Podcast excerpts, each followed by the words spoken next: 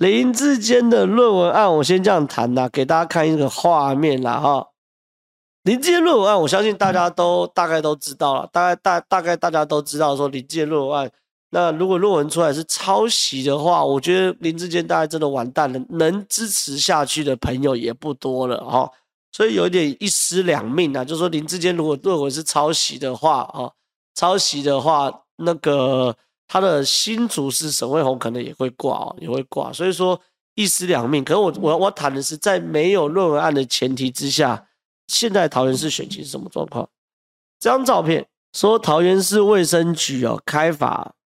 因为被踢爆了哈，这是林志坚嘛，这是郑文灿，然后这是一个酒会，哦，这是一个酒会，然后说竹桌敬酒，看起来餐会看起来是个餐会，哦，看起来是个餐会，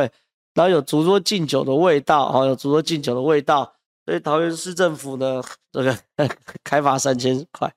桃园市卫生局的哈，民进党桃园市参选人林志杰日前和桃园市长郑文灿等人出席参会，遭爆料在防疫期间仍逐桌敬酒，因此被卫生局各开罚三千块。今天蓝营在爆料指指这样参会就办在郑文灿的市场官邸，质疑是滥用公堂辅选，对此是否回应？在官邸慰劳各界人士是很正常事情，是否依照相关规定办理？我跟你讲，这件事情不是这样看的，这件事情看的是什么？郑文灿是怎么样在帮林志坚复选的？这件事情是要这样看。郑文灿市长可怕的事情就是在这这边，就是说他在处理他的人际关系跟。跟跟跟所谓的跟人脉的时候是非常细腻的，他不是搞这种大堆头的哦，一次请个十桌五桌，那我就去敬酒，哦，拜托拜托，给他集齐，拜托拜托拜托拜托拜托拜托，这种船过水无痕呐，船过水无痕。就我了解，周永昌市长很擅长这种小拖的聚会，这种看起来最多就是两桌，哦，最多就是两桌，二十个人。可是问题是哦，每一个能被邀请的人都是一方之霸，哦，重要的人物。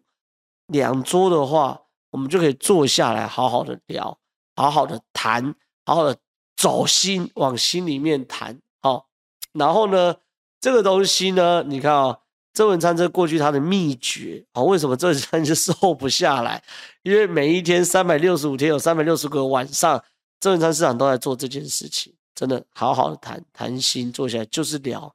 好，那这样的过程中呢，我就问一件事情：会不会真的觉得说啊，金价是嘎吉郎？那好，郑文灿市长如果玩这些事情啊，金价是嘎吉郎的话，那请问郑文灿市长跟林志坚这样子做，是不是在把他所有的人脉过给林志坚？当然是。所以说我更想看这张照片，很多来人说：“哇，笨蛋，逐桌敬酒罚你三千块，糗翻了吧？谁在乎你这三千块啊？你要思考，这每一个人可能都是一个条阿卡，他可能什么区的农会的总干事，什么区的渔会的总干事，什么里长联谊会的会长，然后这可能是什么义消大会的义消大队大队长，我不知道，因为都马赛克起来。我的意思是，哎。”你郑文灿这样子经营，